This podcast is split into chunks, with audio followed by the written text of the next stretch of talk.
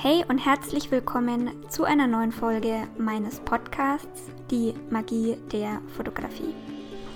Ich bin Lisa und in diesem Podcast nehme ich dich mit in meinen Alltag als Fotografin, teile meine Erfahrungen, Tipps und Gedanken mit dir und spreche über die alltäglichen Herausforderungen in der Selbstständigkeit. Ich wünsche dir ganz viel Spaß beim Zuhören.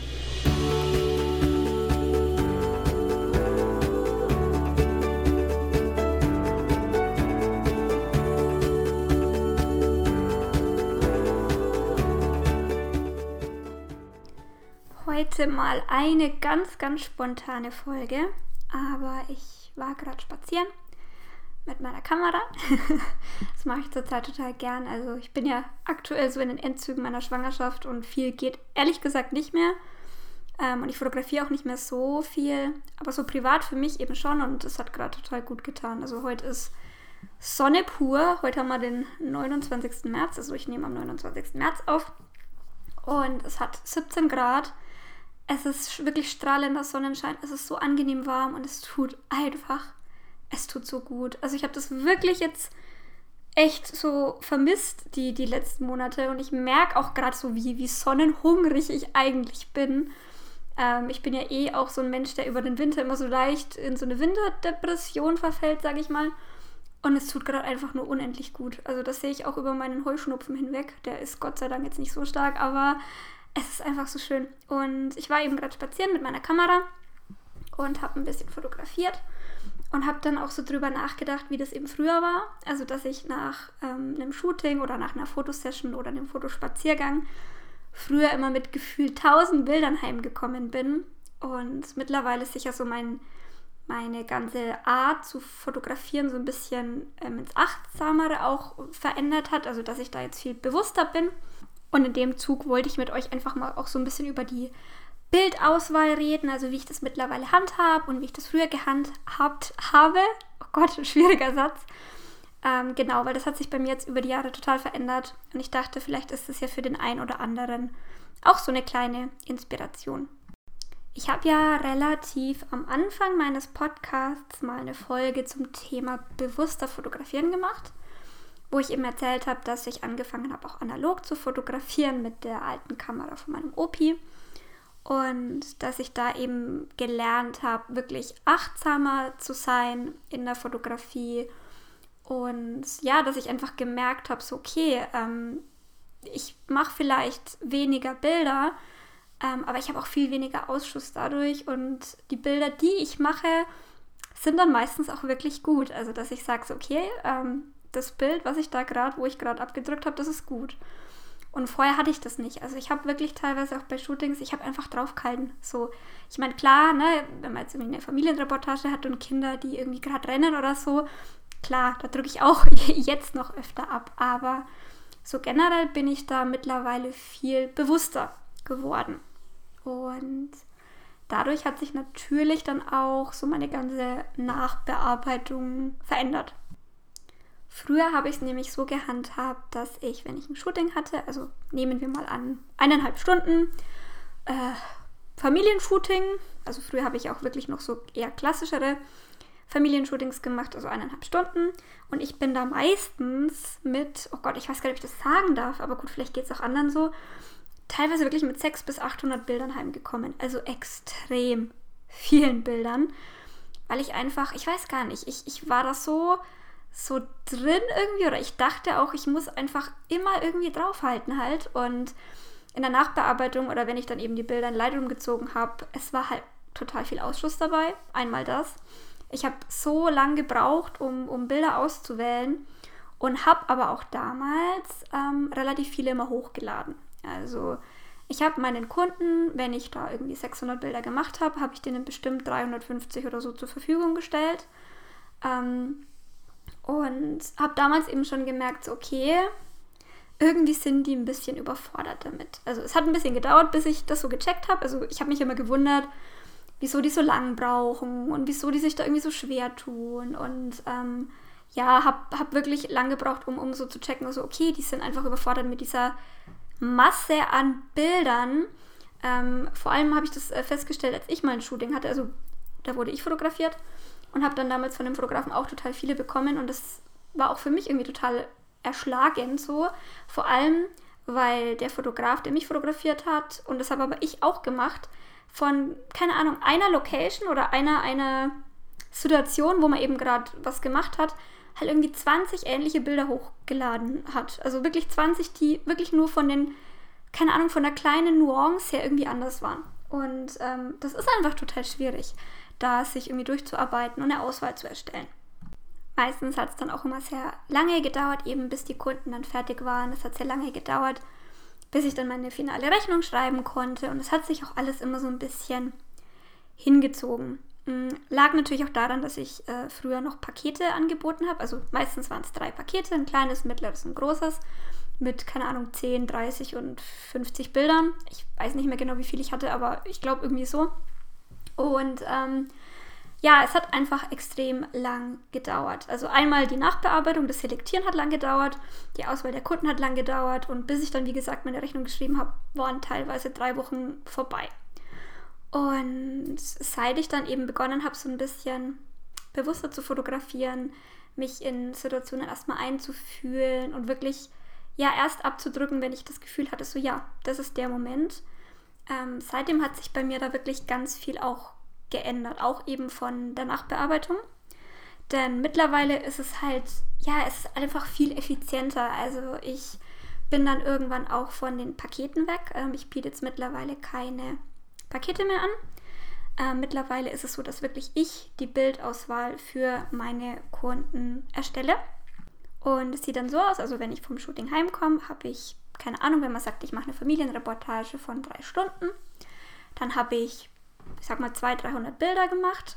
Und ähm, da bin ich auch mittlerweile viel schneller in der Bildauswahl, weil ich eben weiß, okay, die Bilder, die ich gemacht habe und wo ich abgedrückt habe, die sind gut. Also klar gibt es natürlich bessere und schlechtere und manchmal sitzt auch der Fokus nicht 100%, was aber natürlich auch nicht so schlimm ist. Aber ähm, ich bin da schon mal viel schneller geworden und meine Kunden bekommen alle Bilder, die bei einem Shooting entstanden sind, aber natürlich schon so von mir vorselektiert. Also ich habe einfach gemerkt, dass wenn ich die Bilder auswähle, mm, ja, ich, ich, ich versuche dann immer wirklich so kleine Serien auch zu erstellen und ich achte dann auch sehr viel auf Details, die dann andere Bilder ergänzen, so die, also die das große Ganze ergänzen. Ja, der Satz war jetzt auch irgendwie das große Ganze ergänzen.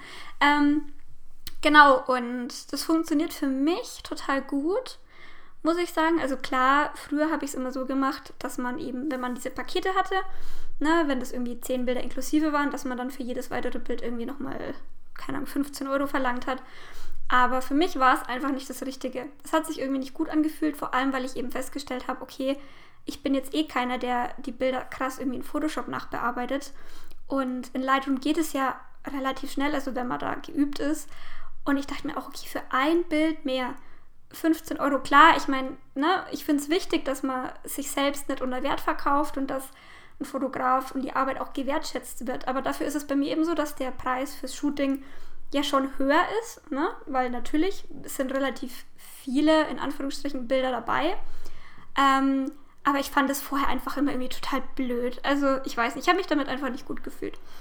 Und äh, mittlerweile ist es eben so, dass dann bei so einem Familienshooting zum Beispiel, bei einer Familienreportage, bei drei Stunden sind dann zwischen, ich sag mal, 35 und 60 Bilder mit drin. Also es kommt wirklich drauf an. Ich mache da auch vorher wirklich keine Angaben mehr, die ich dann eben auswähle und den Kunden hochlade.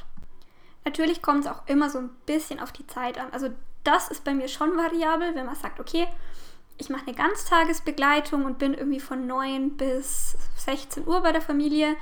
Natürlich sind es dann viel mehr Bilder, als wenn ich irgendwie nur zwei Stunden dort bin. Das schon.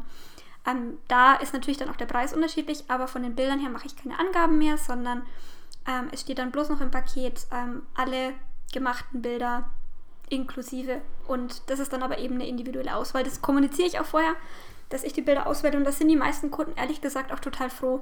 Also die sagen auch, ey, ganz ehrlich, wir vertrauen dir da vollkommen, du machst es schon ewig, ähm, du, du wirst schon die Bilder eben so zusammenstellen, dass es passt.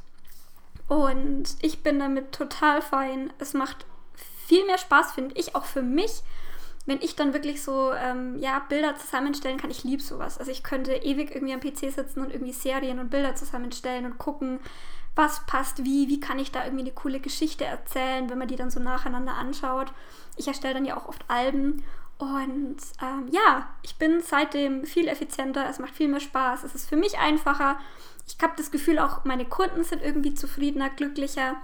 Und ähm, ja, das wollte ich euch einfach mitgeben. Also einmal natürlich dieses bewusster Fotografieren, also dass ihr ja versucht, nicht ständig auf dem Auslöser so im Anschlag zu sein, sondern wirklich euch in Situationen reinzufühlen, so ein bisschen mehr in euch ähm, zu hören, aber auch auf, auf euer Gegenüber zu gucken und nicht immer nur irgendwie auslösen, auslösen, auslösen.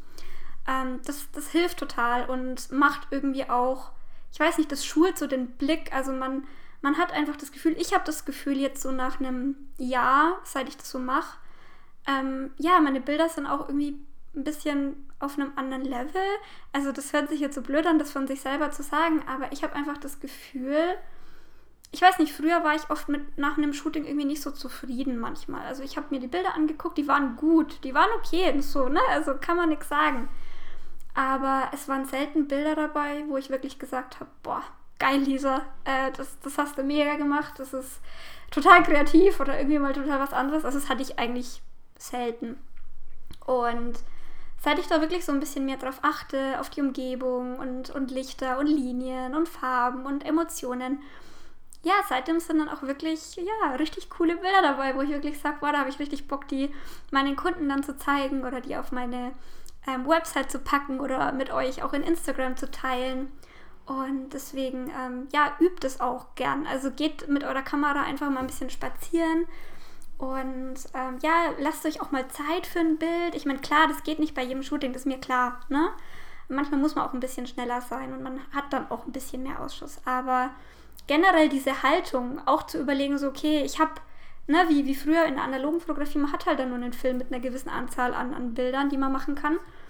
Und ähm, wenn man sich das auch so ein bisschen, ja, vor Augen hält, dass man sagt, okay, ähm, ich möchte nicht mehr als 20 Bilder heute machen bei dem Spaziergang oder so.